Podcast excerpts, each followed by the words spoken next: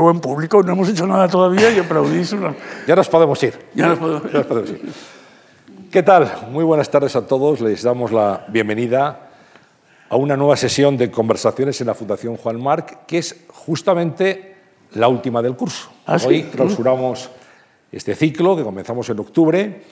Cada mes una personalidad del mundo de la cultura, de la ciencia, de la investigación o del diseño, como en este caso, porque tenemos la suerte de contar con un profesional que nos ha acompañado toda la vida. Quizá ustedes no lo sepan, pero lo van a descubrir aquí, los que no conozcan a Alberto Corazón, y es la cantidad de objetos, de libros, de imágenes que hemos compartido gracias al trabajo de un hombre que es todo un referente, sin duda, en el diseño en este país. Diseño gráfico y diseño industrial. De todos hablaremos despacio con Alberto Garzón. Es eh, diseñador español de referencia, como les decía, un pionero, Premio Nacional de Diseño, con un sello propio en todo lo que hace, miembro de la Academia de Bellas Artes de San Fernando y es también pintor y escultor. Alberto Corazón, muy buenas tardes. Muy buenas. ¿Cómo estás? Pues estoy un poco nervioso. ¿Sí? No, no, no hay de qué, ni por qué tampoco. ¿eh? Bueno, hombre, no, no, enfrentarte a un auditorio así siempre Bueno, impone. Pero son todos amigos, ¿eh? Ju- juegan todos a favor. Eso, eso por supuesto. Eso es bueno. Oye, eh, hablábamos cuando bajábamos hacia aquí y tal, eh, de que el diseño, Alberto, eleva a la categoría de arte lo cotidiano, dota de belleza a lo útil. Esa es una de las finalidades del diseño. Es siempre el, discurso entre lo, be- lo- lo útil y lo bello es, una- es un discurso que está continuamente flotando ahí y efectivamente en el caso del diseño prima, debería primar la utilidad a la belleza. La belleza debe ser una consecuencia de lo que has diseñado, pero no, no el objetivo del, del trabajo. Y esa es la diferencia con la creación plástica. Una- Sí, tú siempre te has preocupado mucho de eso que podemos llamar la usabilidad, por Sí. utilizar una palabra que quizás no sea muy académica, pero que nos sirve para entendernos. ¿no? Sí, sí, que aquello que tú hacías pudiera ser utilizado Claro. con sencillez, Sí, sin más dificultades, cosa que te diré no ocurre en muchos casos. ¿eh? Pues desafortunadamente eh, no, esos, esos orígenes del diseño desde la utilidad cada vez se han ido deformando más eh, pre- por precisamente la búsqueda de belleza, por así decirlo. En el año, en el cambio de siglo, en el 2000, hicimos una, me pidieron que fuera, junto con Enrique Satué, que fuéramos comisarios de una gran muestra que se hizo en la Reina Sofía sobre 100 años de diseño en España. Y, y bueno, eh, me tocó eh, como comisario escribir un texto para el catálogo y lo titulé eh, ¿Hay vida? Hay, en el diseño hay vida inteligente? Y entonces, y la- porque la respuesta Era era... provocador el título. Era era- la intención era clara. Eh, pero el asunto era, y yo respondía, hay vida inteligente, pero está penalizada por la estética. Es decir, en el diseño siempre hay una tensión ahí entre la estética y la utilidad, que, que es una tensión interesante, pero, pero que está ahí. sí.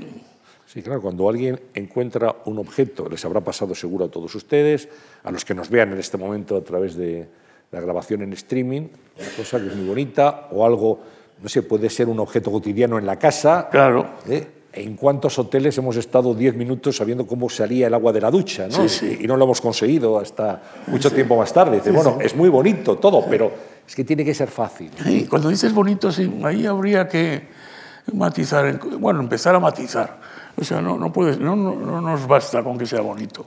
Tiene que ser útil, sobre No, todo. tiene ¿eh? que ser útil, tiene que ser además eh, obvio en su utilización. Cuando hice el diseño del teléfono Domo, insistí a los de Telefónica que la campaña de promoción fuera el primer electrodoméstico inteligente que no necesita instrucciones. ¿no? Una- y no- bueno, no me hicieron demasiado caso, pero en fin, la intención era eso, era eh, intuitivo, era obvio. Y, entonces- y la clave fue desde el punto de vista de diseño, fíjate, la, el proceso fue largo, y, pero la clave fue prescindir de los pictogramas y sustituirlos por palabras. ¿no? El pictograma siempre que forma parte de todo este mundo, como tú dices, de los, eh, de los electrodomésticos y comprensibles, como muchas de las duchas de hoteles, el, el, pictograma no tiene, excepto en cuatro o cinco básicos, no tiene esa, ese carácter de, de, de, ser obvio lo que está indicando. O sea, tienes que aprenderte los pictogramas. ¿no? si pone rellamada, sabes que para por Eso es. la, clave, la, clave, fue el utilizar las palabras y la ayuda, de, naturalmente, de una, de una pantalla de LED. Sí, bueno, hablamos de un teléfono también icónico, que mucha gente eh, conoce, que hemos utilizado, el teléfono Domo, que diseñó Alberto Corazón, cuando ti te encarga en ese momento Telefónica, oye, hay que hacer un teléfono, que es una cosa, en fin, que no le pasa a cualquiera, ¿no? ¿Cómo, ¿Cómo, te lo planteas? Porque sé que tuvisteis problemas, incluso era muy ligero al principio y se caía y hubo que dotarle de peso. Sí, sí. ¿no? Bueno, el proceso es muy largo y muy interesante, pero para hacerlo muy eh, abreviado ahora, lo primero que me planteé es cómo se utilizaba un teléfono, utilizando como modelo, como referencia a lo que yo llamaba la señora Carmen de la Sierra de Cuenca, pero en fin, que era una ama de casa mayor, no sé qué, con dificultades para manejarse y entonces era a ver qué pasaba cuando ella empezaba a utilizar un teléfono de mesa de los de la época. ¿no? y, a, partir de ahí, o sea, toda la primera fase del trabajo fue casi sociológica. Es decir, ves eh, los, distancia entre las teclas, la, mm, la, presión que había que hacer sobre las teclas cuando, con alguien que tiene dificultades eh, motoras. Una, o sea, todo ese repertorio, digamos, de, de manejo del, del, artefacto, fue toda la primera fase y luego la segunda fase ya entramos en el diseño. Y lo que comentabas tú, es verdad que me di cuenta que podía ser, el teléfono podía ser muchísimo más pequeño, muchísimo más ligero, que el auricular podía ser pues casi un cable. Pero en aquellos años, este era, el teléfono Domo fue yo creo el último teléfono de mesa, estaba ya mm, a, las puertas, todavía no había aparecido el móvil, pero estaba a las puertas y estaba clarísimo que, que iba a ser ya sustituido por él. Y entonces la, necesitaban, los test que se hacía con, con personas, era que tenía que tener más consistencia, un poco más, pero era por, por cuestión de prestigio, casi, o de, o sea que si no, era una, si una cosa muy pequeñita, que no pesaba nada, que tú te lo ponías en la oreja y que hacía... En aquellos años parecía una cosa verdaderamente insólita, ¿no? Una, y entonces ah, hubo que forzar el, eso, peso, dimensiones, una, el, cosa que ahora sería absolutamente impensable. ¿no? Tú hablas de algo que mucha gente desconoce, es que esos diseños industriales se prueban, sí. se someten a prueba la señora Carmen, eh, por decirlo así, siempre está presente. Claro. Y está presente y luego eh, en el diseño y después ya cuando hay un prototipo dice vamos a ver si esto funciona de verdad. Sí, sí. Estoy pensando, por ejemplo, bueno, Alberto Corazón, una de sus obras emblemáticas de diseño es toda la red de cercanías, esa C que todavía sigue viendo hoy, el plano de cercanías, la indicación por la que mucha gente, por cierto, te ha felicitado. Es así. Bueno, eh, eh, ya que dices esto de testar, yo diseñé también los vagones, eh, las unidades ferroviarias. Y, luego voy a las sillas también, a los bancos. ¿no? Y entonces, pero en esto estuve, ya estaba planteado inicialmente en el programa hacer unos de dos pisos. tuvimos que hacer una maqueta de escala 1-1 en madera y una, para probar los los flujos, eh, la rapidez con la que se podía subir, bajar, llegar a la estación, hacer una... Y lo hicimos durante semanas con, con grupos de, público que, que, accedían. Y luego eh, todo el equipamiento de estaciones fue también, lo, diseñé, el, todo el equipamiento de estaciones, me preocupé, el modelo era también una persona mayor con dificultades motoras, motrices y que tenía que esperar en aquellos primeros años, ahora ya es prácticamente como el metro, 10 eh, o 15 minutos sentado, con, con, bolsas de la compra, con no sé qué, y de repente llegaba el tren. ¿no? Y la salida del banco, que es la, dificultad eterna eh, de los asientos, eh, la estuvimos testando para que fuese una salida en la cual eh, ergonómicamente tú haces el gesto de hacer así y a continuación te apoyas y sales con la menor dificultad posible. Una... Es decir, que eh, esas cualidades de utilidad, como decías tú, es decir, de mejorar nuestra cotidianidad, para mí siempre han sido las esenciales en el diseño.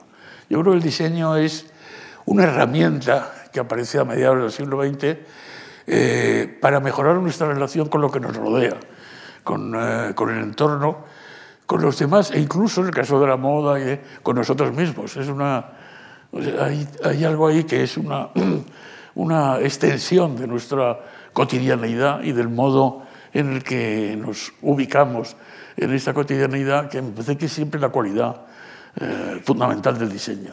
Un día Alberto Corazón, hablando de, diseño de cercanías, eh, iba eh, en su coche, para en una gasolinera a repostar y va a pagar el repostaje con su tarjeta de crédito, donde evidentemente aparece su nombre y ahí eres reconocido por tu nombre por un operario de la Sí, un gasolinero muy simpático que me dice, ¿es usted el que ha diseñado cercanías? sí. Dice, pues mire, es, yo he venido de un pueblecito de Badajoz, no sé qué, a Madrid hace tres, tres años o cosas así, y cuando llegué me encontré desbordado por todo lo que me rodeaba. No entendía nada de la ciudad, no entendía los transportes, no entendía... Me costó muchísimo porque era un mundo... Complicado, sí. Absolutamente ajeno. Yo no tenía aprendizaje hasta que en una estación de cercanías miré el plano y de repente entendí, eh, lo entendí entendí que yo estaba aquí, que podía ir a no sé qué, si tenía que hacer un transbordo, hacía no sé qué tal. Y pensé, por fin, alguien ha pensado en mí. Claro.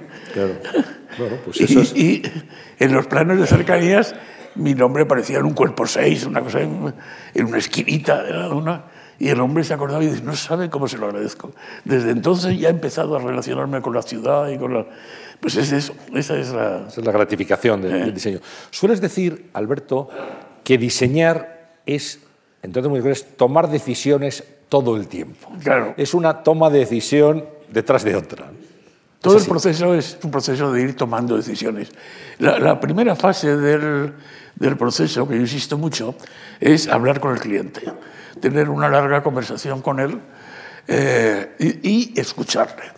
La capacidad de escuchar es una capacidad que yo insistía mucho cuando daba clases en las escuelas de diseño, es una cualidad esencial en el diseñador y, yo creo que es esencial tal como están los tiempos en cualquier ciudadano, pero ya sabemos que es dificilísimo eh, que te escuches, que saber escuchar. Entonces es escuchar y a continuación hacer una doble columna de eh, oportunidades, limitaciones. Y, a partir de ahí empezar a trabajar. Nunca empezar a, a diseñar un, un, símbolo, no sé qué, unos colores, nunca, nunca. Es decir, eso ya vendrá después. La primera fase es siempre una fase estratégica, ¿no? Es decir, cuál es el encargo y cómo me puedo manejar con él. Y, yo creo que es la, lo que hace que quizá en algún momento, yo creo que todavía desgraciadamente no hemos llegado ahí, pero que el diseño sea una ciencia de conocimiento. No, no nada que esté dependiendo de la estética, sino que depende del conocimiento. Y tomar decisiones eh, y desde cuándo, dónde podemos establecer, Alberto, el origen del diseño. Tú hablabas a mediados del siglo XX, sí. en, ese momento más o menos, ¿no? ¿Y, dónde? ¿Cuál es la cuna del diseño? Para Hombre, realmente la cuna del diseño es la Bauhaus. Eh, la primera, bueno, sobre todo la primera Bauhaus en Alemania en donde establecen, se establecen dos principios que son interesantísimos. Una es el carácter horizontal e interdependiente de todas las disciplinas. Si trabajamos por primera vez, no hay primero, segundo, tercero, no sé qué, una, ni cátedras, ni, sino que todo está entre, entreverándose. Los alumnos que hacían maquetas iban a las de música de Selmer o una... O sea, todo era así. Y la otra fundamental es que el objetivo es la utilidad, la, función, la función. Y, a partir de ahí, bueno, luego Bauhaus llega a la Segunda Guerra Mundial, se desperdiga, y esa, ese desperdigarse resultó de una utilidad extraordinaria, porque los grandes profesores de Bauhaus aparecen en Estados Unidos, luego en Francia, en Inglaterra también, una, es decir, y ahí la semilla, por así decirlo, se, se expande y en cada sitio empieza a tener sus cualidades propias. El diseño es fundamentalmente responde a un encargo. Un encargo, por lo tanto, depende de la sociedad en donde está. Yo, eh, recibía encargos eh, verdaderamente pobrísimos conceptualmente en los años 60 y muy interesantes en, los años, el año 2000. Es decir, conforme la sociedad va creciendo, va haciéndose más compleja, va haciéndose más eh, crítica, más, el, el nivel del, del, diseño crece, porque crece el nivel del encargo. Hay, hay un momento, como yo, yo, he vivido, yo soy de la, del 42, bien. entonces en el, los que somos del 42, y más o menos, hemos sido eh, obligatoriamente autodidactas en todo, porque no, no había modo de aprender absolutamente nada en, este, en, la, en aquella España eh, miserable, turbia y triste. Eh, de modo que yo he tenido una formación completamente diferente a la que ha tenido un colega mío suizo o la que ha tenido otro eh, norteamericano. Eso quiere decir que los resultados de nuestro trabajo son inevitablemente muy diferentes, porque es muy diferente la presión del, y la, y, la, solvencia del encargo. Yo, a modo un poco de también de, de un poco...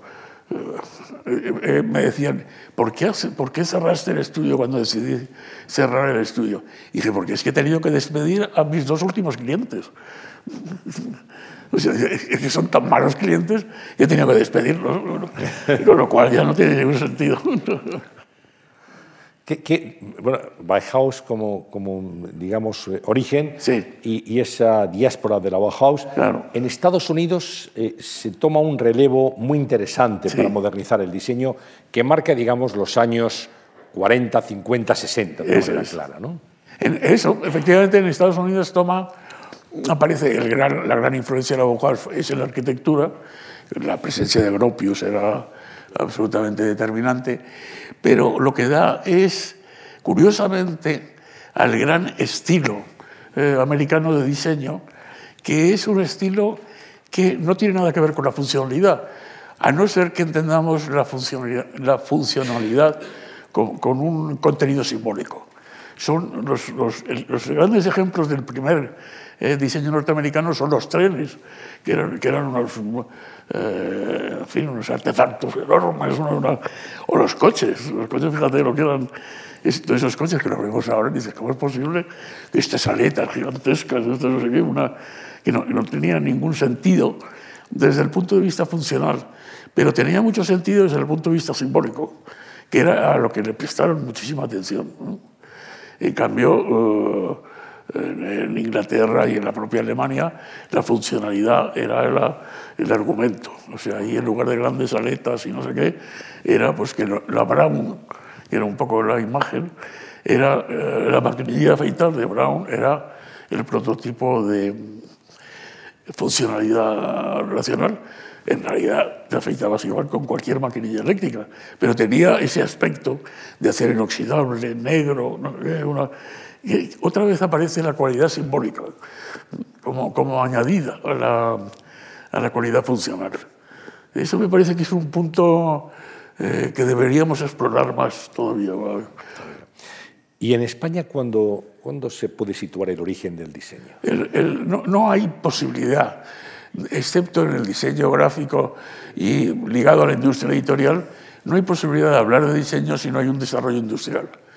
Y eso se produce en el año 80, a partir del año 80. Es, decir, es el momento en el que el país necesita ya un programa de modernización, hay, una, la, hay un empieza a haber un tejido empresarial liderado por, uh, por profesionales competentes, con una buena cultura, con una... Y entonces a partir de ese momento es cuando empieza. El caso muy interesante español es que es precisamente el sector público el, el motor de la innovación, a diferencia de, de cualquier otro país. O sea, el primer gran mm, programa de diseño, eh, de identidad corporativa, de diseño corporativo, que era común en todas las empresas en Europa, lo hace un ministerio en España. Eh, me lo encarga a mí, que es el del MOPU. El, MOPU estaba eh, abducido por los ingenieros de caminos, incluso el emblema del MOPU era el de los ingenieros de caminos. Y hay un ministro, llega un primer ministro de la, de la democracia, que me llama y me dice que van a hacer un gran programa de desarrollo de carreteras y que quieren que las señales, las carreteras, los, los equipamientos, el público eh, perciba que es ya de un organismo público que es el MOPU. Eh, yo, yo, hago el programa, se hace todo en fin, con gran éxito, y el, pero hay un apartado del manual de normas y en la papelería las normas que, que introduzco ahí es que los papeles de carta son DIN A4, tienen que tener un encabezamiento simplemente de Dirección General de no sé qué. no, no, no, tienen que comenzar como comenzaron en, aquellos años, ¿eh? estamos hablando del 80. Es decir, eh, una reclamación que tú tenías que hacer a una dirección general tenía que empezar diciendo, ruego a vuecencia se sirva a considerar. Se iba a atender, no sé qué, una. Y terminaban siempre a quien Dios guarde muchos años. No sé si os recordáis o no. Entonces suprimí todo eso.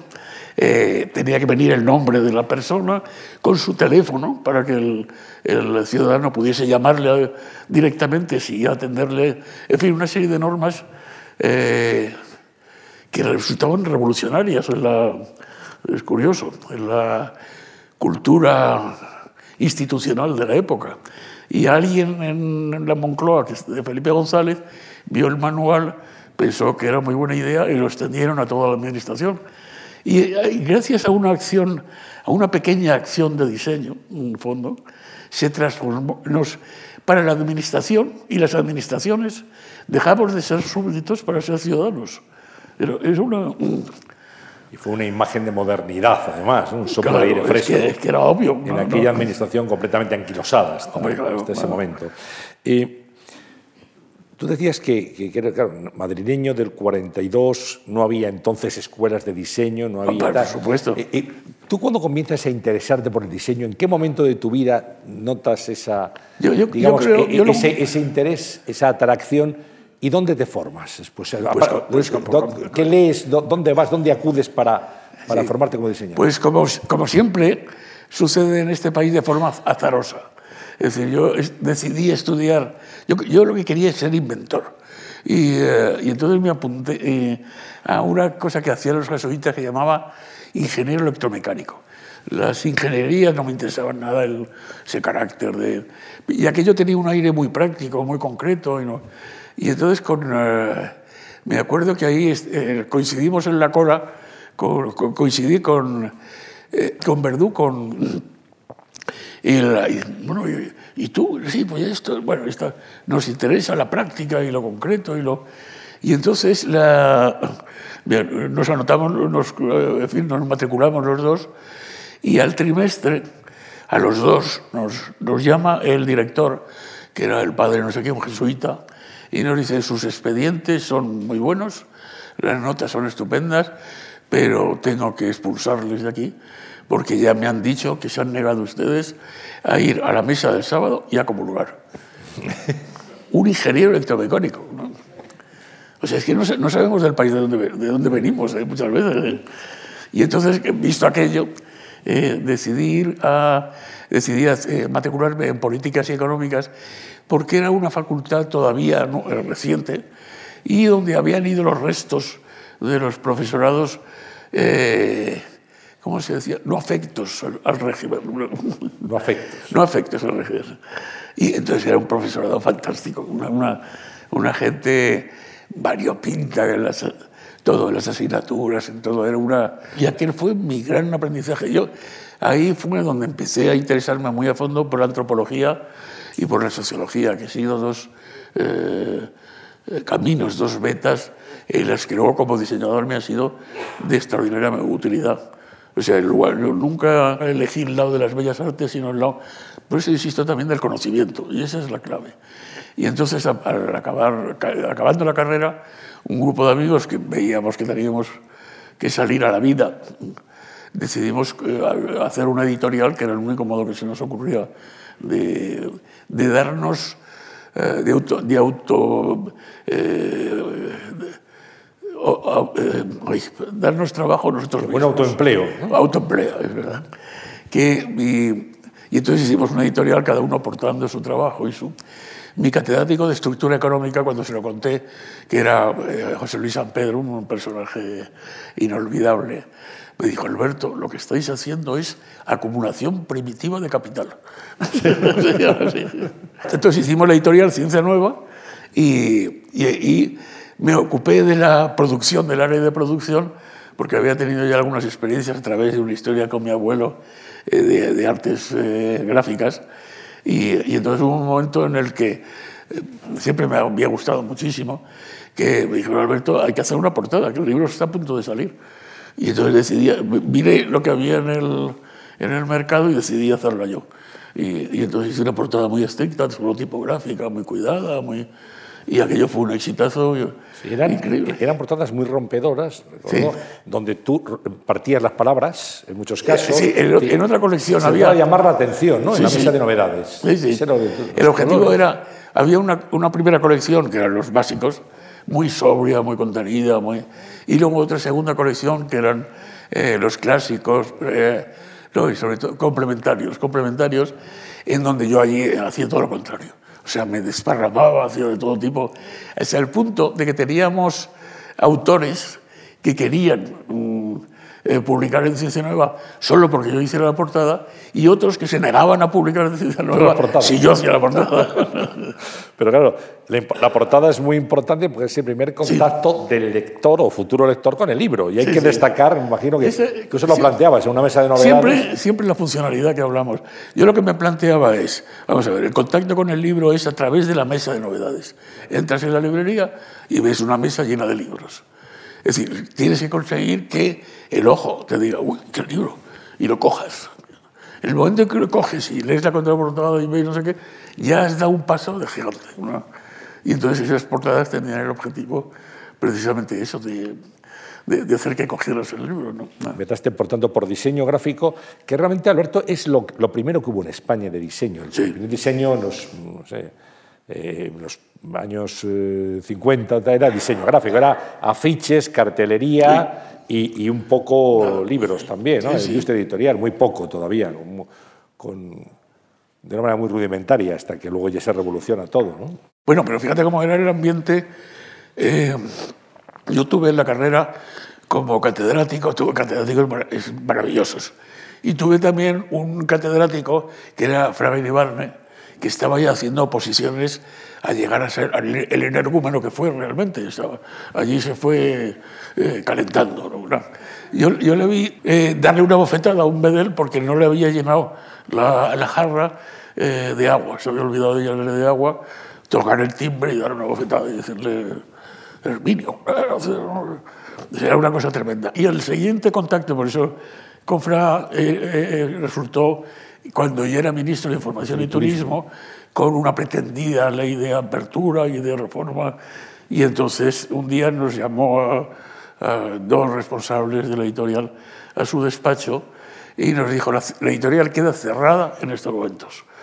Y le dijimos, pero, pero ¿por qué? Si hacemos cumplir, bueno, se, pasaba censura hasta las portadas, pasaba censura previa con el original, eh, eh, censura con la traducción y luego censura con la edición. ¿Y, y qué, qué, pasa aquí? ¿Por qué? Y, hijo, porque sois unos rojos. Y, hombre, uno. y además, el problema es que sois más listos que mis censores. y les burláis. Claro. Y pues nada. Date, date, por cerrado. Así eran las cosas entonces, ¿no? Claro, claro. Así eran las decisiones. Eh, si tuvieras que, que, señalar en tu generación los pioneros del diseño eh, que empezabais a, a, cambiar cosas, estoy pensando en las portadas de Alianza Editorial que fueron emblemáticas, Ciencia Nueva, en tantas, ¿no? Eh, ¿En quién estarías pensando, Alberto? Pues no lo sé. No sé, estábamos... No, yo, yo, yo en mi caso pensaba y pensaba mucho en, ah, mi trabajo, en, en aquel... Eh, en, en aquella autoexigencia que no tenías realmente por parte de los clientes y que tenías que, irte, ir creándotela tú, con independencia de las portadas eh, del diseño editorial, digamos, más atractivo. Y, por ejemplo, yo estaba especialmente orgulloso de mi trabajo en Anaya. Anaya era una editorial de libros de texto. El libro de texto es el enemigo de clase del estudiante, pues es horroroso. A comienzos de curso te ponen los libros ahí con la amenaza de que tienes que aprendértelos, además. Y, el, eh, y ahí logré darle la vuelta completamente, hacer libros atractivos, hacer unos...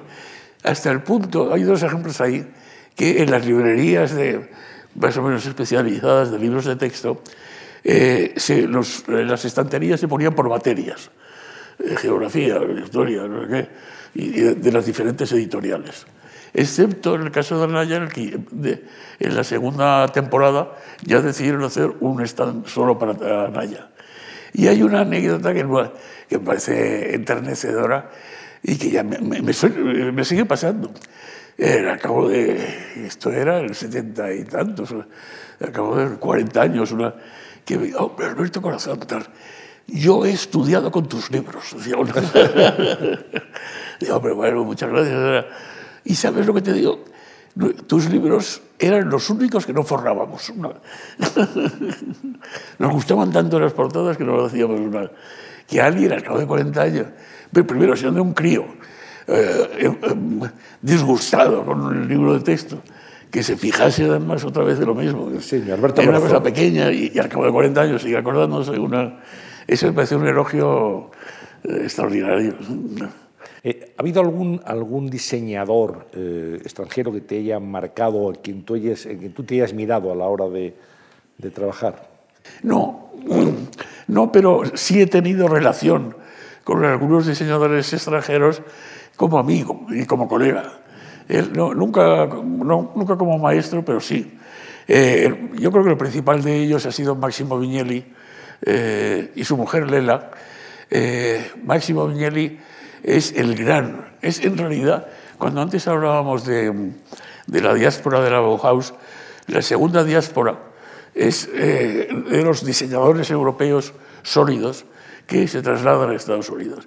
Y Máximo Mignelli es, por ejemplo, el que introduce la helvética en la cultura norteamericana, cosas que a nosotros ahora nos parecen casi arcaicas, pero que son importantísimas. Y Máximo ha sido una, para mí ha sido un queridísimo amigo y un y, un maestro en el sentido ese de, de, de, darte pautas, de decir, eh, cuando yo dudaba alguna cosa, lo comentaba con él, una, una sí, ha sido una... Y, ha sido muy... En la cultura gráfica norteamericana ha sido extraordinariamente relevante.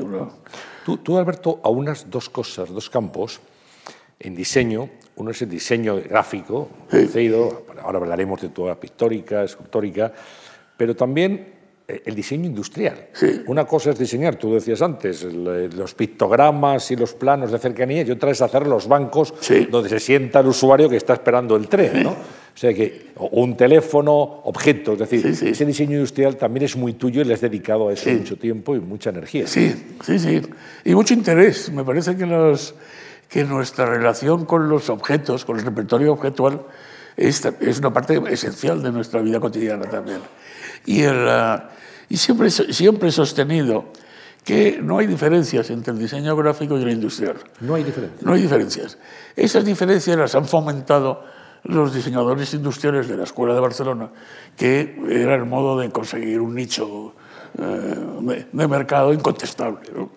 Entonces era el, pero claro, lo que han hecho ha sido pues, eh, lámparas, sofás, cosas que efectivamente pueden tener un gran argumento desde el punto de vista conceptual, pero no dejan de ser lámparas y sofás. Eh, no, no, ha habido, no ha habido diseño industrial como tal en España, porque tampoco ha habido una industria eh, como tal capaz de producir el, el, diseño. De modo que eh, siempre han sido acciones esporádicas. Algunas empresas sí han eh, hecho uso del diseño, pero más casi desde el punto de vista, yo diría, de marketing que de, mm, que de eficacia desde el punto de vista del diseño.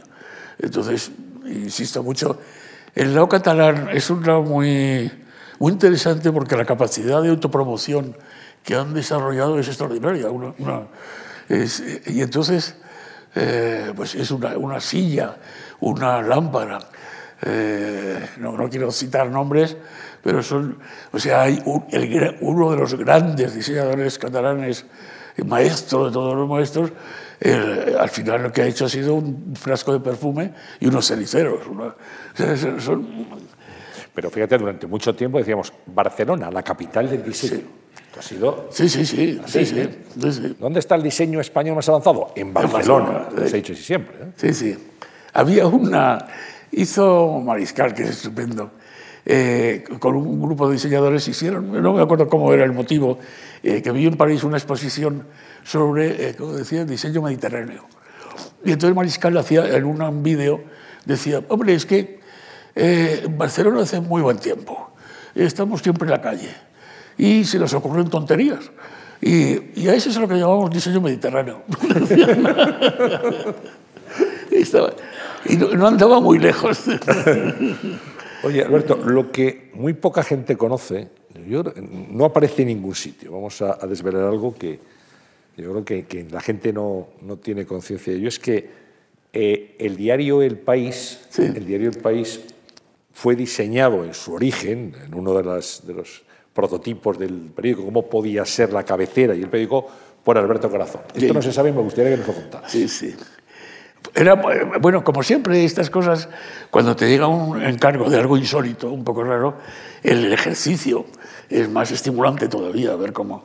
Y entonces también, desde el punto de vista de la funcionalidad, yo me hice un programa de trabajo que no tenía que ver con la tipografía, ni con, sino qué pasa con un diario en el, puesto, en el kiosco. Y entonces los, yo veía que los periódicos se ponían así, clac, clac, clac, clac. Un montoncito. Eso, eso.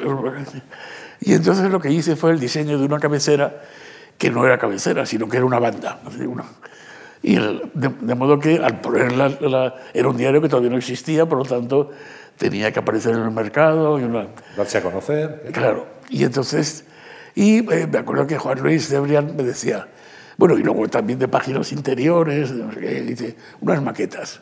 Y entonces me dijo, estuvimos, ¿no sabes los disgustos que nos costó? Porque eran discusiones eternas en la redacción, eh, porque encontrábamos que nos gustaba muchísimo, pero que era poco funcional. Porque para los eh, periodistas lo que es esencial es una, un gran titular a página entera. Primera página. Y entonces, claro, aquí no, no nos dejaba lo, lo peor. Yo no lo entendía muy bien la- la- el argumento, pero ese, ese fue. Entonces, al final se decantaron por un estilo más eh, sereno, más tranquilo. Y era un alemán que apareció, no me acuerdo de aquellos años, ¿cómo se llamaba? Una- Salgado, sí. Sí, sí. Y, pero está, muy... y, además, hace poco ha aparecido en, en estos dos últimos años de, de retiro, así, así. Afortunadamente, eh, he recibido peticiones del... Bueno, es decir, todos los fondos del estudio están o en el Museo de Artes Decorativas, que ahora va a ser Artes Decorativas y Diseño, y, o en, la, en el... Ay, me salió la fundación, pero no. El archivo La Fuente, en Santander, es un archivo fantástico, documental. Y, y t- todo, todos los fondos, lo que ha ido apareciendo, está ya depositado en estas dos entidades. Y han aparecido unas primeras maquetas del país que me hizo mucha ilusión verlo en- y reconocer que efectivamente, decir, hay veces que, eh, y esto sucede en la vida de alguien eh, ligado a la creación en la que te piden que seas lo más creativo posible. Y cuando lo eres, les entra el vértigo. Y entonces dicen, hombre, Sí, pero no tanto. ¿no? no tanto. No tanto. Y ese, ese- ese- el, ejemplo del país fue uno. sí, sí.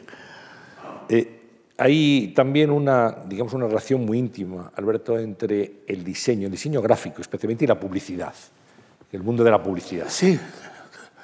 Verás tú, este es...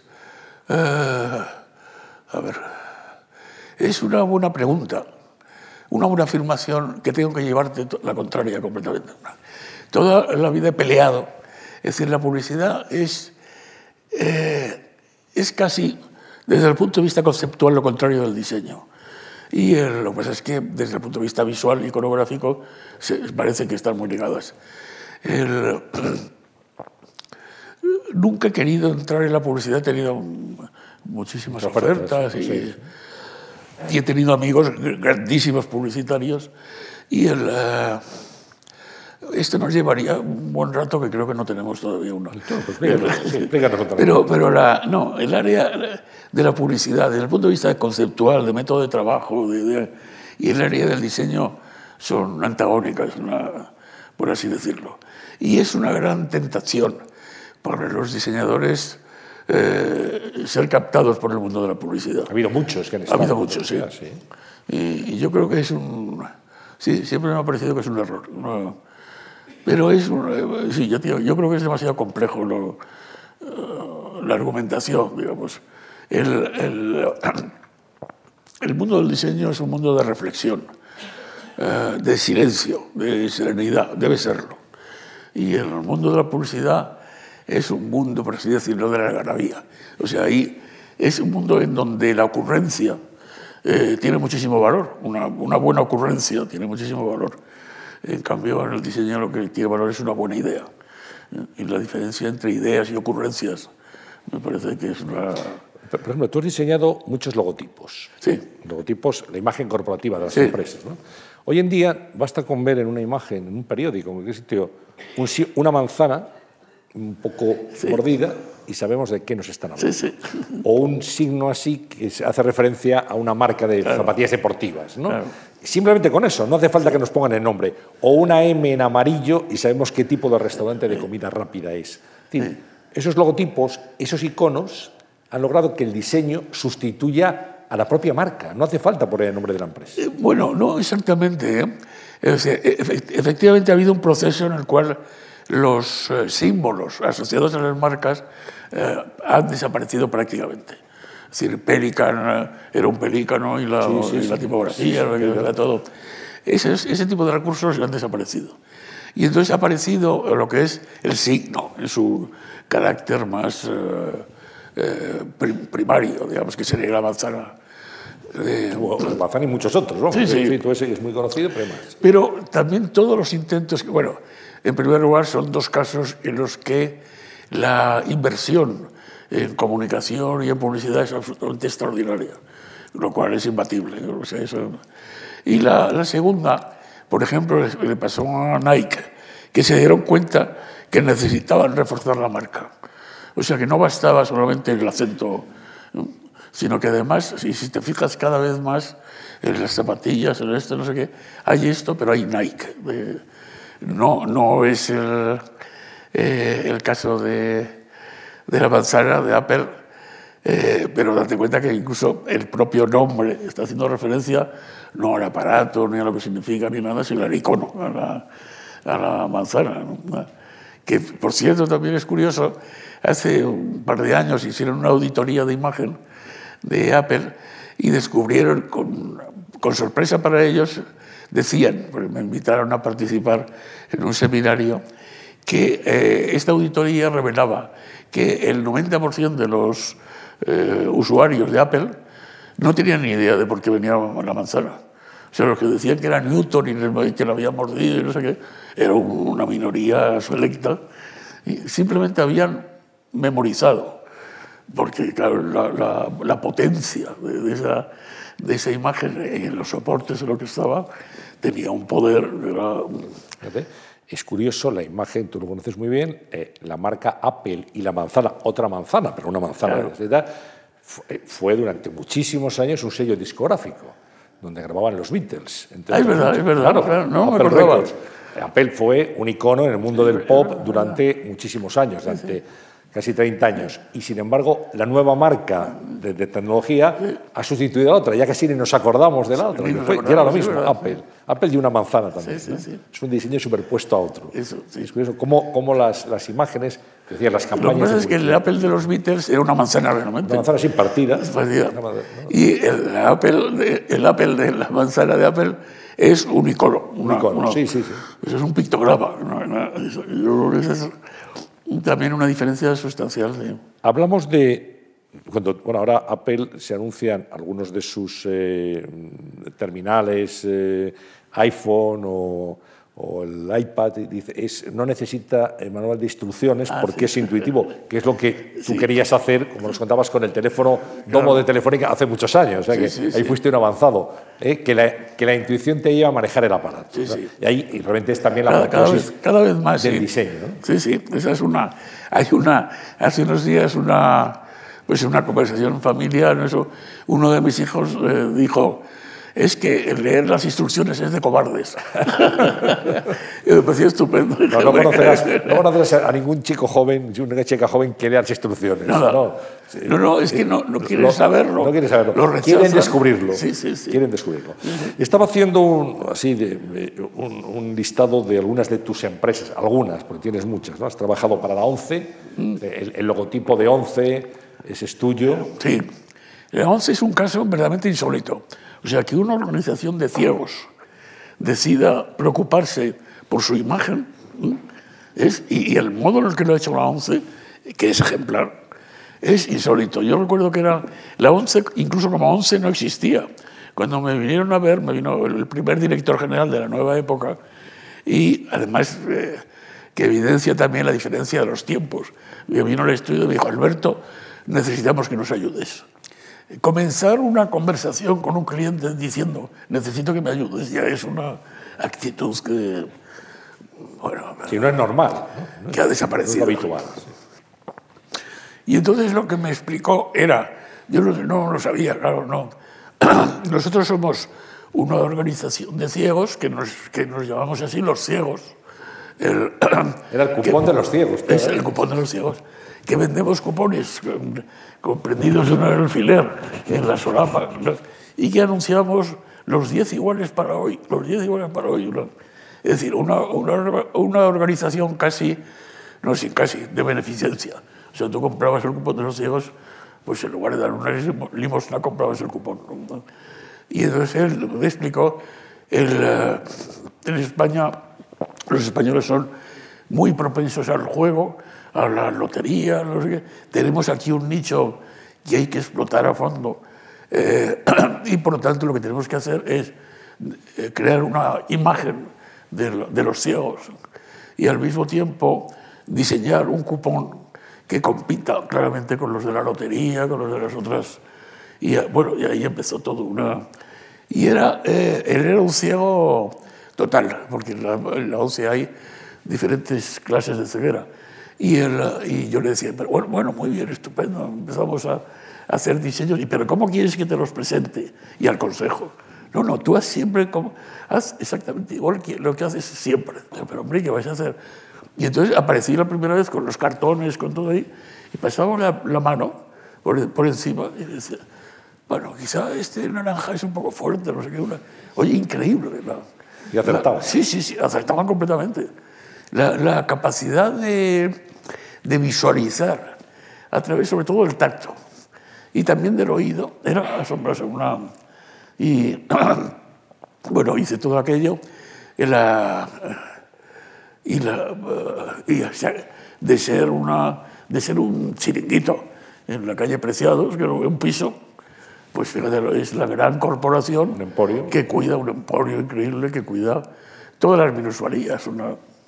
Y a mí eso me parece también, eso, haber ayudado a eso, una, Bueno, fue una modernización absoluta a través del diseño, pero todo, desde el cupón que pasó a ser prácticamente un décimo de lotería, Sí, sí. ¿eh? el pictograma, el logotipo, todo, sí, los sí, colores corporativos, evidentemente, esa es tu obra. La UNED, también, una Universidad Nacional de Educación a Distancia, también es tuya, Sí. esa imagen. También igual la UNED era, eh, siempre se trata de, por eso la primera fase es siempre de reflexión y de, de planteamiento estratégico. La UNED era una universidad a distancia, que ahora ya no se dice la universidad a distancia, sino la UNED. La- y era la Universidad Nacional de no sé qué. Educación a distancia. Eso, de educación a distancia. Una, y tenía como como, como símbolo una rosa de los vientos. Y vino un rector nuevo eh, que quería darle un cambio completo a, a lo que era la UNED. Eh, hacían muchas publicaciones también, todas dispersas y todas. En fin, lo, que hice fue un trabajo de, de, de, hacer un logo, realmente UNED, que se dejase de, decir universidad a distancia y no sé qué. Y, y, y luego todo un programa de racionalización de las comunicaciones, porque ellos eso, tienen comunicaciones eh, de todo tipo, gráficas y, una, y, y, de publicaciones también. Una, cercanías de Renfe, de que ya hemos hablado, Anaya, de la que ya hemos hablado también, Tesoro Público. Diseñar Tesoro Público tiene su dificultad, ¿no? Pues no es, no es muy amigable que parezca. ¿no? Sí, sí. Sí, aquello también, sí. Hay montones de, casos en los que, y de anécdotas ligadas a reuniones y a una... La de Tesoro Público era, lo que quería era eh, darle un carácter muy sólido, muy institucional, que, que se entendiera que aquello era una garantía. De, y entonces aquella de, de Bodoni con una corona, con una, y con, eh, con una tipografía también Bodoni, la utilización del negro y el amarillo, el negro. Fíjate que en aquellos años siempre hablamos de cosas a distancia. Digo, hombre, es que es muy. El negro es fúnebre. Es, y yo decía, el negro es perfecto. bueno, les convencí completamente y a, poco empezó, o sea, el negro empezaba a ser una garantía. De, era la etiqueta negra de un whisky, era la, la gama alta. es decir, el negro empezaba de repente a coger un prestigio y una solvencia que hasta entonces... entonces eso me ha pasado varias veces con estas cosas de colores. Cuéntanos un poco los colores, porque hay gente que tiene esa habilidad que se llama sinestesia, que es capaz de ponerle palabras a los colores, pero en tu caso el negro nos dices que significa seriedad, que significa prestigio, ¿no? Prestigio, prestigio. solvencia, una, Otros colores, ¿qué significa? Los colores es, es, es desde luego, el área más conflictiva de todas. La relación que tenemos con los colores es muy personal. Cada uno tiene una relación muy personal. Para gusto se dice están hechos los colores. Sí. y es verdad, es verdad. Incluso, que siempre me ha sorprendido, las fobias. Hay unas fobias a, determinados colores por determinados grupos de población absolutamente incomprensibles. Una... Yo tuve que, me encargaron el diseño de un cartel de la corrida de la beneficencia que como sabes es la gran fiesta eh, taurina de Madrid, de la Feria de San Isidro, que encargan a un artista cada año. Por... Y entonces yo no soy nada taurino, no, no sabía nada, y, pero me gustaba mucho. Bueno, entré en la figura del picador porque iconográficamente me parecía magnífica, un caballo, este hombre montado encima con un, una especie de, de, armadura, pero llena de colores, sombrero, de, de, valor, el sombrero sobre todo impecable, la pica. Y, y, entonces descubrí que no, teníamos unas reuniones en las que iba enseñando, iba, y entonces descubrí que en el mundo taurino nunca debes decir amarillo. Incluso estuve un tiempo en, la, eh, en el comité de la Fundación Joselito, de Joselito, y una vez se me ocurrió decir amarillo, y el, y el maestro, como decían, se puso muy serio, se levantó y se fue. o sea, era a rajatabla. ¿eh? Y si, si, te parece pensar que yo me paraba, digo, pues sí, es que es el, es el color dominante en el mundo de los toros. Este, el capote, todos, todos los, los trajes, los trajes la arena, que es una... Pero, pero los trajes se llama oro, no se dice amarillo. Bueno, hay 12. Yo encontré 12 modos de no nombrar pero, amarillo. no se dice, es verdad. Pero no se puede decir. Es verdad. Pero, pero decir, ¿eh? así, se ponen de repente uno...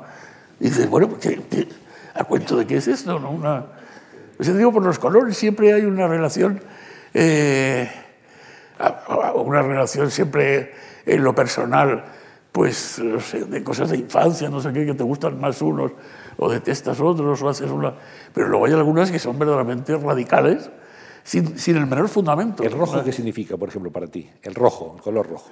El rojo para mí significa diferentes cosas, está significando diferentes cosas a lo largo de mi vida. Una, una, no es, no es por nada inocente que eh, los movimientos revolucionarios utilizan el rojo.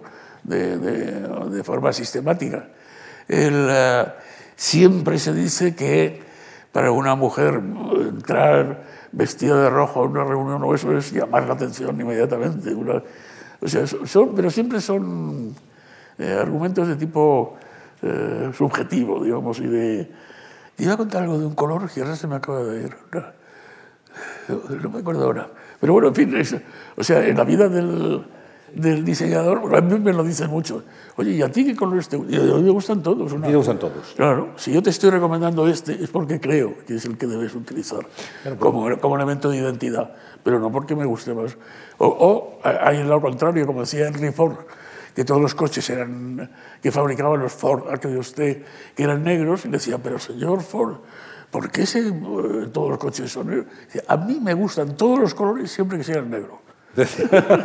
Oye, ¿y el blanco en diseño? El blanco, por ejemplo, en pintura me gusta muchísimo, lo utilizo mucho en la... Y el... Eh, no, es que para mí los colores tienen, sobre todo el diseño, un carácter funcional.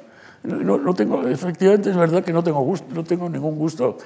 Ah, hubo una época en la que los aparcamientos, no sé qué, decían planta azul, planta verde, planta no sé qué, y tuvieron que suprimirlo porque la gente no lo recordaba. Una, y se cambió por un sistema numérico, la planta 4, la planta 3, una, pero es porque el color tiene unos contenidos subjetivos tan potentes que que anulan todo lo demás desde el punto de vista comunicacional. Digamos una... Eres Premio Nacional de Diseño, que es un galardón que... Lo inauguré yo. Que te, te, hizo especial ilusión recibir. Sí, Es un reconocimiento. Y eres miembro de la Academia de Bellas Artes de San Fernando. Sí. Hablábamos de tu afición por la pintura, por la escultura. Tú eres pintor también, pero no, es afición, es pasión. Pasión. Tu, querencia por para mí, para mí ya... Eh, ¿Cómo has combinado, la, digamos, la pintura? Siempre, siempre, lo he combinado, eh, siempre lo he combinado muy bien. Ya en el año 65, 66, que empecé a hacer mis primeros trabajos de diseño, hice también mis primeras exposiciones de, de pintura. Recuerdo en el 68, en mayo del 68, estábamos inaugurando una exposición en una galería que en aquellos años en Milán era muy prestigiosa, que era Il Naviglio. Y, y entonces estaba Luca Ronconi y me decía, bueno, qué bien, todos contentos aquí. Y digo, Luca, todos estamos contentos aquí, pero todos querríamos estar en estos momentos en París, en mayo de 68. Bueno, quiero decir que... Y siempre lo, siempre lo he ido llevando ¿eh? de ese modo. Eh, lo que sucede es que ya muy temprano me di cuenta que el perfil, estamos, estamos en un país que todos conocemos y yo creo que todos amamos, pero que tiene sus, sus cosas. Y una es que cuando al vecino le va mal algo, nos alegramos. Y cuando le va bien, nos da rabia. ¿no? No, no. Entonces, eh, es decir, aquí el éxito se penaliza. Tienes que dar muchas explicaciones este, era, Jardiel, era Jardiel Porcela el que decía que cada vez que estrenaba... que tenía éxito. Que tenía éxito, sí, iba al Gijón para hacer correr que tenía un cáncer de, de hígado. Estaba, estaba malísimo. Porque si no... la querer perdonar. Entonces ya muy pronto me di cuenta que el, el lado del diseño penalizaba el de la creación plástica. Y en el sentido de que para los eh, pintores eras un diseñador que te había dado por pintar y para los, para los, y para los diseñadores eras un pintor que te había dado por diseñar. Y entonces seguí una estrategia en la que yo seguía haciendo exposiciones cada dos o tres años en las mejores galerías en Madrid, eh, con nulo éxito de crítica, como es natural, pero seguía haciéndolo. Y al, mismo tiempo, lo que hacía realmente las exposiciones eh, más interesantes e importantes, las seguía haciendo en Italia y en Alemania, en donde sí tenía un éxito de, eh, de crítica, hasta el punto que en la, eh, el año 2000 así, hicieron una retrospectiva muy importante de pintura y escultura en el IBAM de Valencia, y la gran parte de las piezas las tenía que pedir a colecciones y a museos alemanes o italianos. De modo que he ido mm, a gusto, eh, dejando la pintura y la creación plástica en la penumbra, porque veía que el lado del diseñador eh, tapaba. Pintura y escultura. Pintura y escultura. escultura también. Digamos que tus obras forman parte de las colecciones del Museo Nacional, del Centro de Arte Reina Sofía de Madrid, del Instituto Valenciano de Arte Moderno, del Museo de Bellas Artes de Bilbao. Has expuesto en Nueva York también. Con, mucha frecuencia, sí. Claro.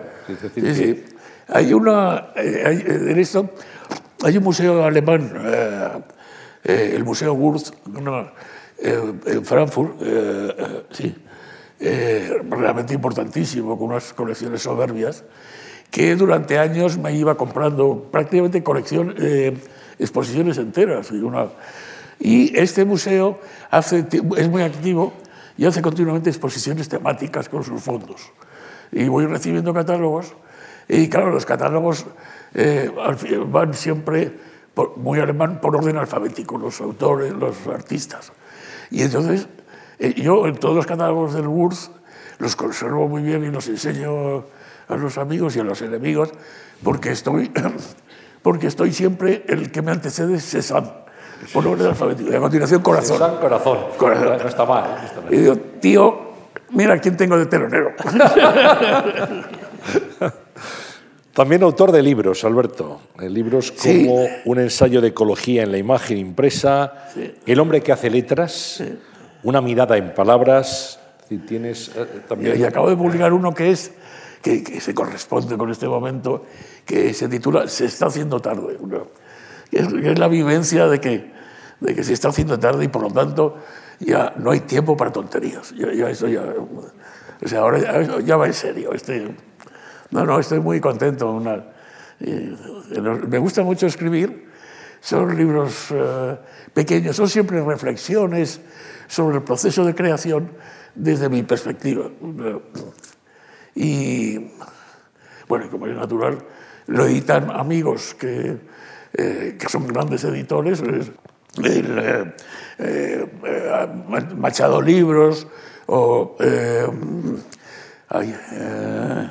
bueno, la biblioteca, la biblioteca breve de Seis Barral, uno, y entonces los editan, afortunadamente los editan amigos, que, porque si los editores no fueron amigos, esos editores entrarían en la ruina inmediatamente. O son de los libros menos vendidos del...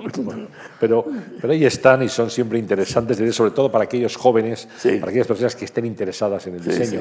Eh, eh, ¿Cómo ves el nivel del diseño español en la actualidad? Bueno, con, los, con los jóvenes que se incorporan. Bueno, a ver, ¿cómo lo digo bien sin, eh, sin ofender? Tú hablas como si fueras libre.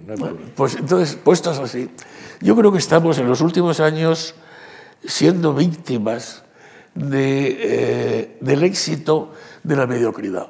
La mediocridad nunca ha tenido tanto éxito eh, como, lo tiene ahora.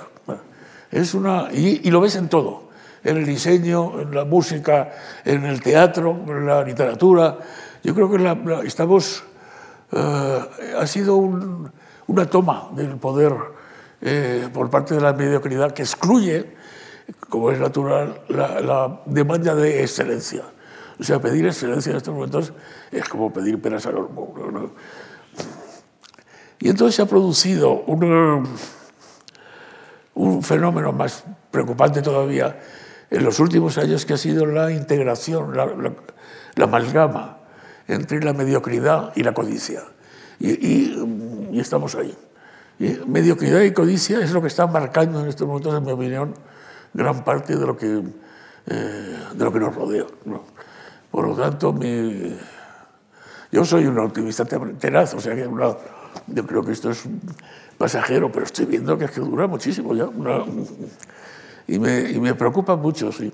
No, no, lo digo completamente en serio, es, o sea, hasta eh, cosas que, que me, eh, apasionan personalmente. O hasta el fútbol es mediocre. o sea, los partidos son más aburridos. Una, no, hay un, en, el cine, en la, o sea, me, me, molesta ser este, un poco gruñón, pero me parece que, la mediocridad es lo que está impregnando todo, las exposiciones. Las, yo voy a Arco y es de verdad, no puedo, no puedo, no, lo soporto. Te entendemos. Bien, vamos a, a ver eh, algunas fotografías. Tenemos dos galerías fotográficas de algunas de tus obras desde el Ah. principio. Para, algunas hemos comentado, pero bueno, para que podamos también eh, enseñar algunas de las cosas que tú has hecho a lo largo de, de tu vida, desde jovencito. Ah. Tienes una serigrafía a propósito de Goya del año 69. Si la quieres comentar. Pues eh, Goya es el, eh, para mí, de luego es el gran pintor, no solamente español, sino universal. Es una, y su obra eh, de dibujo y de, y de grabado es la que anticipa eh, realmente todo lo que es el arte del siglo XX. Ahí- Ahí está de repente implicándose, ya no son estampas piadosas, ni todo este tipo de iconografías que eran eh, normales. Está incorporando eh, la, lo, terrible eh, de la, la- la barbarie. O sea, está de repente dando protagonismo a la barbarie que ve en su entorno, en lo que le rodea. Y bueno, esta es una composición tipográfica, digo, litográfica, serigráfica en este caso, que me, a mí me sigue gustando muchísimo. Una. Ahí tenemos otra. Esta colmena encendida número 21 de 2002, un óleo sobre lienzo pegado en madera. Hay una cualidad, así como el diseño es racionalidad y sentido común, hay una cualidad de la, de la, de la plástica, de la pintura y la escultura que cada vez me parece más esencial y que yo agradezco más, que es el misterio. O sea, una obra de creación de verdad tiene que tener dignidad y misterio. Esas son las dos. Y este es un buen ejemplo, me parece a mí. La siguiente, ahí tenemos Desde tan lejos. Esto es del año 2007, óleo sobre tela. Las- para mí los títulos de, las de los cuadros y de las esculturas son muy importantes, les doy mucha importancia, porque el, el título yo creo que permite, abre una ventana o una puerta al espectador para que pueda ir penetrándole. A veces son más explícitos y otras veces son más metafóricos. Eh, y en este caso eh, es así. Yo me, me gust- me gustaría pensar que el espectador está, el título le hace ver que la iconografía que está apareciendo ahí es una iconografía eh, permanente que se repite en la historia de la cultura, pero desde el neolítico. ¿no? Una- Vamos con el siguiente. Es esta, La suma de los tiempos, también del año 2007, también óleo sobre tela. Sí. Bueno, no, no se ve muy bien el trazo, yo no lo veo aquí muy bien, pero sí, también es eso, es una, podía ser una pintura mesopotámica, una... Sí, se, se aprecia mejor en la pantalla grande, si te fijas. Es que no, es que no puedo. Ahí, ahí se, ahí se ve un poquito. Estoy con un problema de, de, de vértigos y no puedo girar. Pues no te, no te gires, ya te lo cuento yo, no te preocupes. Siempre, todavía, año 2015, ópera sin Ah, voces. qué bonito. Siempre todavía es una ópera.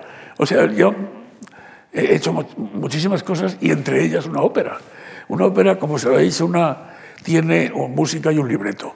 Y, entonces eh, yo, soy el autor del libreto. Siempre todavía es, el compositor es Alfredo Alacil, un músico extraordinario y un, eh, gran amigo. Y eh, él, me propuso que hiciéramos una ópera sobre la base de unos textos míos de un viaje a, a Damasco, al a una exposición que hice en el Museo Nacional de Damasco. Es una, eh, y es una ópera si- sin voces. Pues hacer una ópera y hay que hacer algo. que no- Entonces, la, la propuesta era siempre eh, en la ópera, los que somos aficionados, sabemos que los libritos en general son infumables. Y además, eh, antes los libretos eran, seguían siendo igual de malos, pero no los entendías porque eran alemán o no sé qué, daba igual. Pero ahora te los proyectan. Y entonces esa, esa proyección del texto, que inevitablemente va siguiendo, y luego al final te dice, ¿por qué me dedico yo a leer estas tonterías?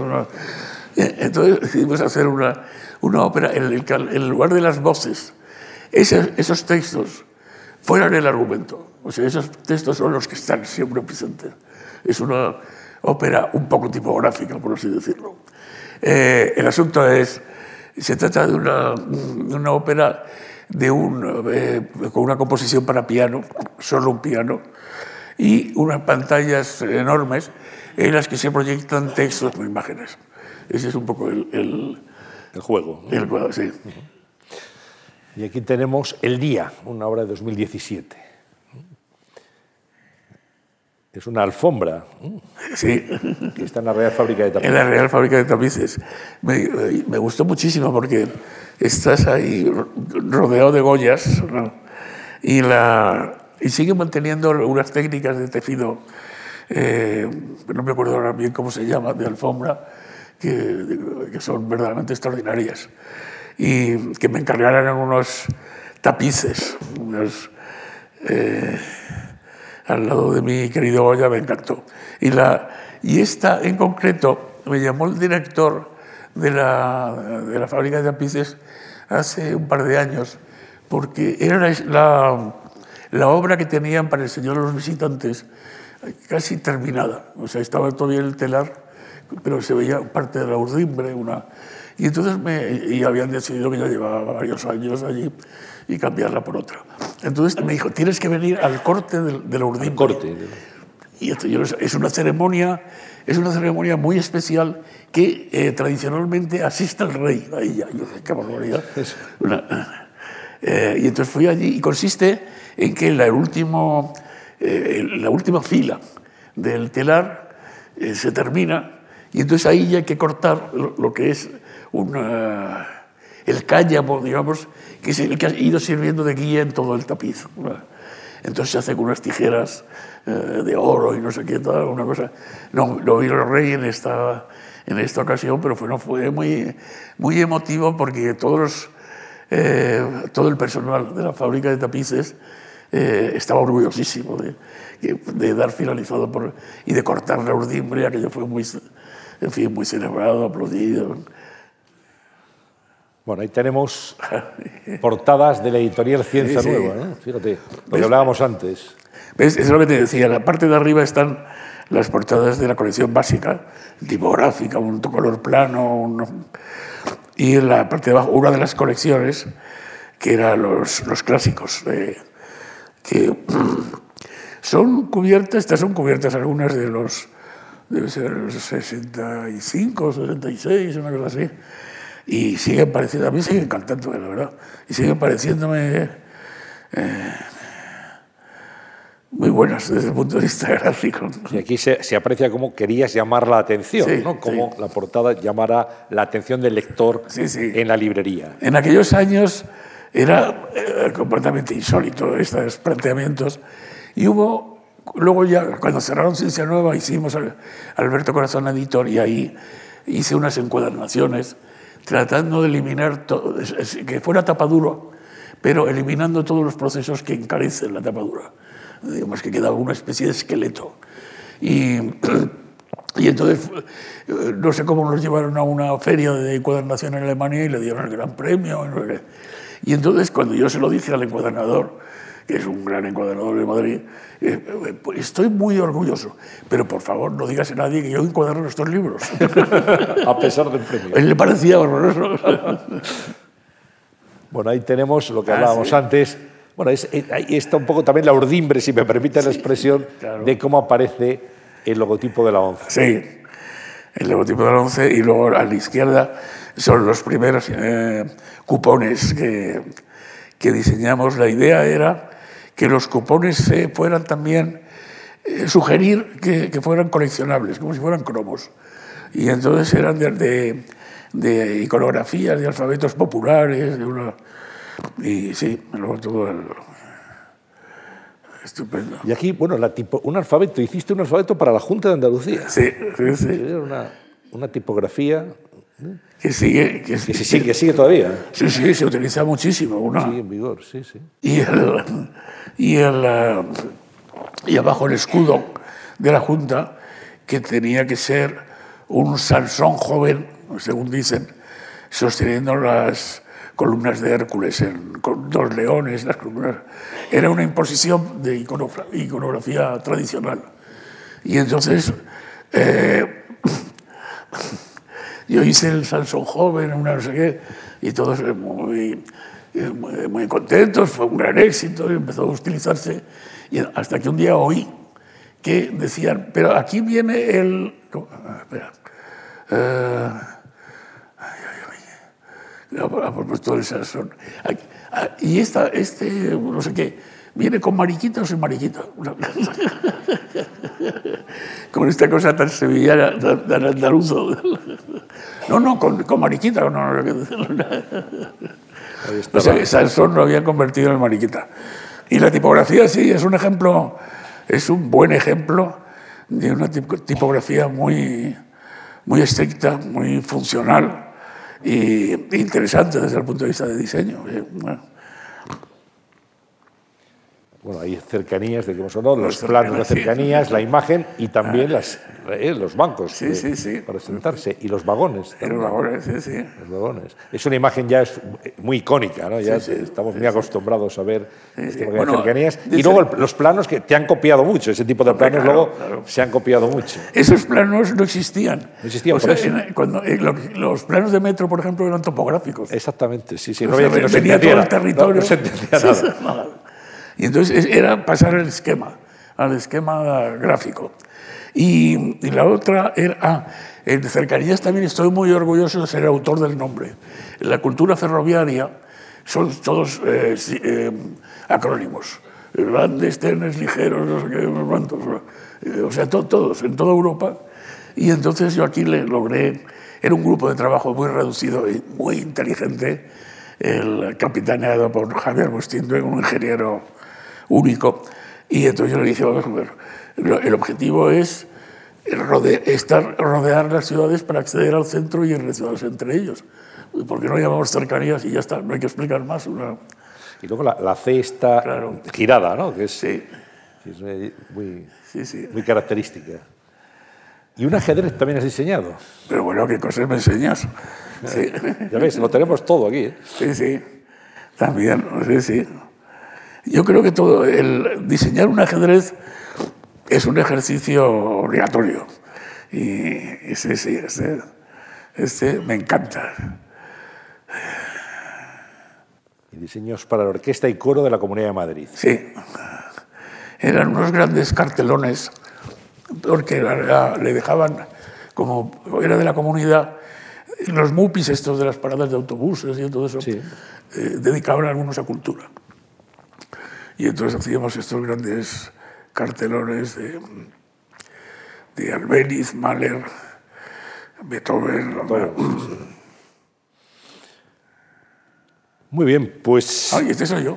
este es tú. Aquí Alberto Corazón, aquí un conocimiento, que diría Forges. Eh, vamos a, a terminar. Déjame que antes les, les invite a, a los asistentes a un acto que va a tener lugar el día ve- 23 de junio, la noche 23 a 24. Vamos a celebrar San Juan en la Fundación Juan Marc.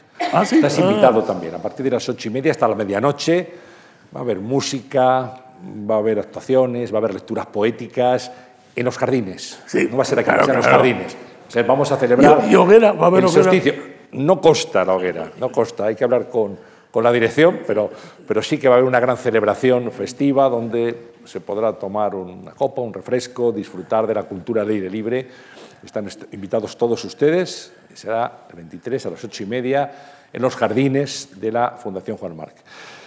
Bueno, Alberto, ha sido todo un placer. ¿eh? Tantos años eh, disfrutando de tus diseños, eh, de tus libros, de Anaya, eh, de, de los libros que hemos leído y al final, pues el autor de todas esas cosas y de, la- de los logotipos, los pictogramas, los planos, etcétera, pues aquí está. Y ahora de, las pinturas tenías, igual que haces publicidad de la, del San Juan, Es decir, y vayan todos ustedes a la próxima exposición. No, del ¿Cuándo es? Bueno, no tiene fecha todavía. No tiene fecha. Bueno, Está- pues, es- estamos, hacer- estamos negociando con la galería. Vamos a decir una cosa. Es que acabo, acabo de cerrar una. Oportunamente serán ustedes informados de la próxima exposición de Alberto Corazón, que nos invita también. Nos, nos damos por, Por supuesto, invitados. por. Iremos además con mucho gusto. Sí. Muchas gracias, Alberto. Pero, hombre, por favor, todo lo Un contrario. tenerte Todo lo contrario. y hasta la exposición. Allí nos veremos. Gracias Gracias. también a todos ustedes. Este es el último, el último, la última entrega de conversaciones de este curso y Dios mediante volveremos el próximo mes de octubre. Gracias y que tengan un buen verano.